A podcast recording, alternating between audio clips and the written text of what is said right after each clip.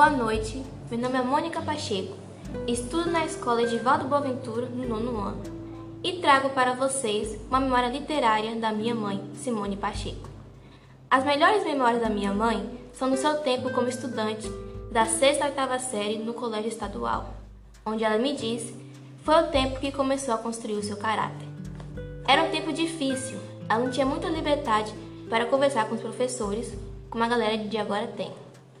O tempo de escola de minha mãe foi rodeado também de amizades, sendo elas que ela leva até hoje em dia, e quando se encontram, relembram o passado juntos. Mãe e seus amigos gostavam de usar as aulas vagas para conversar sobre o futuro, onde as perguntas famosas como o que eu vou ser, o que eu vou fazer, eram muito faladas.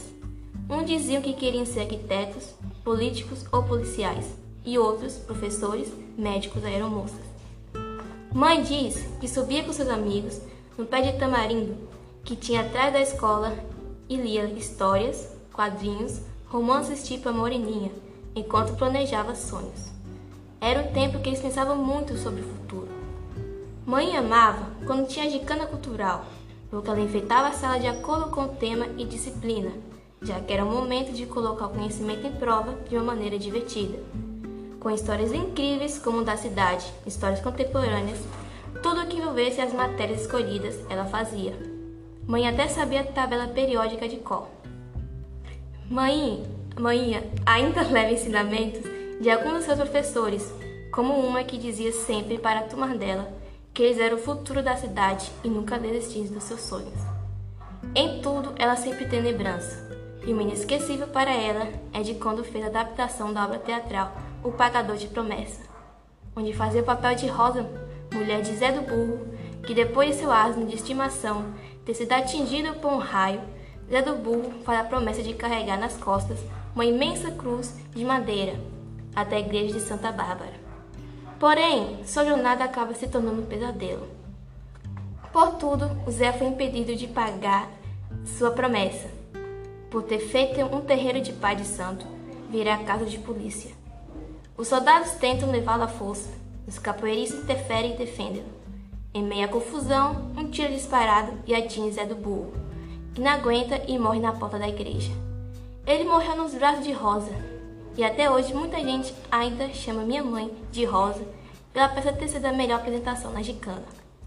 Com essas lembranças, me lembro antes da dessa pandemia, quando era eu e meus amigos debaixo do pé de manga conversando, brincando na quadra, as aulas com professores tudo me lembra a escola. Me senti tendo um déjà vu escrevendo essa memória. Saudade é o que me definiu escrevendo tudo isso. Nossa, que bichinha.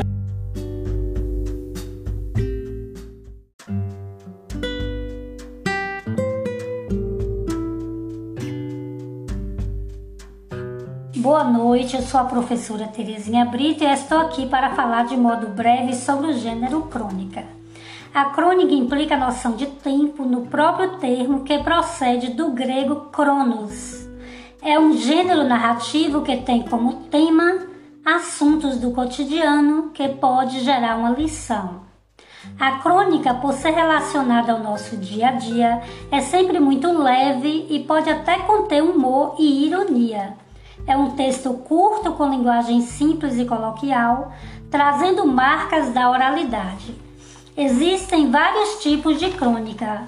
Dentre elas, podemos citar as crônicas jornalísticas, sendo muito comuns, utilizam temas da atualidade para fazerem reflexões. Temos também a crônica humorística, que relata fatos passados, e a humorística, que utilizam de humor para criticar algum aspecto da sociedade, como política, cultura, economia, entre outros. Ouviremos agora uma crônica de Marcelo Dias intitulada Minha profissão é ser mãe, na voz da aluna Mariana Rodrigues. Minha profissão é ser mãe. Uma mulher chamada Ana foi renovar sua carteira de motorista, pedindo-lhe para informar qual era sua profissão. Ela incitou, sem saber como se classificar. O que eu pergunto é se tem algum trabalho, insistiu o funcionário. Claro que tem um trabalho, exclamou Ana. Sou mãe nós não consideramos mãe um trabalho. Vou colocar a dona de casa, disse o funcionário friamente. Não voltei a lembrar-me dessa história até o dia em que me encontrei em situação idêntica. A pessoa que me atendeu era, obviamente, uma funcionária de carreira, segura, eficiente, dona de um título sonante. Qual é a sua ocupação? perguntou. Não sei o que me fez dizer isso. As palavras simplesmente saltaram-me da boca para fora. Sou doutora em desenvolvimento infantil e em relações humanas. A funcionária fez uma pausa, a caneta de tinta permanente a apontar para o ar, e olhou-me como que disse que não ouviu bem. Eu repeti pausadamente enfatizando as palavras mais significativas. Então reparei, maravilhada, como ela ia escrevendo, com tinta preta, no questionário oficial. Posso perguntar? Disse-me ela com um novo interesse. O que faz exatamente? Calmamente, sem qualquer traço de agitação na voz, ouviu-me responder. Desenvolvo um programa de longo prazo. Qualquer mãe faz isso. Em laboratório e no campo experimental. Normalmente eu teria dito dentro e fora de casa. Sou responsável por uma equipe, minha família, e já recebi quatro projetos, todas meninas. Trabalho em regime de dedicação exclusiva. Alguma mulher discorda? O grau de exigência é a nível de 14 horas por dia, para não dizer 24. Houve um crescente tom de respeito na voz da funcionária, que acabou de preencher o formulário, se levantou e pessoalmente abriu minha porta. Quando cheguei em casa, com o, com o título da minha família, com o título da minha carreira erguido, fui recebida pela minha equipe, uma com 13 anos, outra com 7 e a outra com. Do andar de cima, pude ouvir o meu novo experimento. Um bebê de seis meses, testando uma nova tonalidade de voz. Senti-me triunfante. Maternidade, que carreira gloriosa! Assim, as avós deveriam ser chamadas doutora sênior em desenvolvimento infantil e em relações humanas as bisavós, doutora executiva sênior em desenvolvimento infantil e em relações humanas, e as tias, doutora assistente. Uma homenagem carinhosa a todas as mulheres, mães, esposas, amigas, companheiras, doutoras na arte de fazer a vida melhor.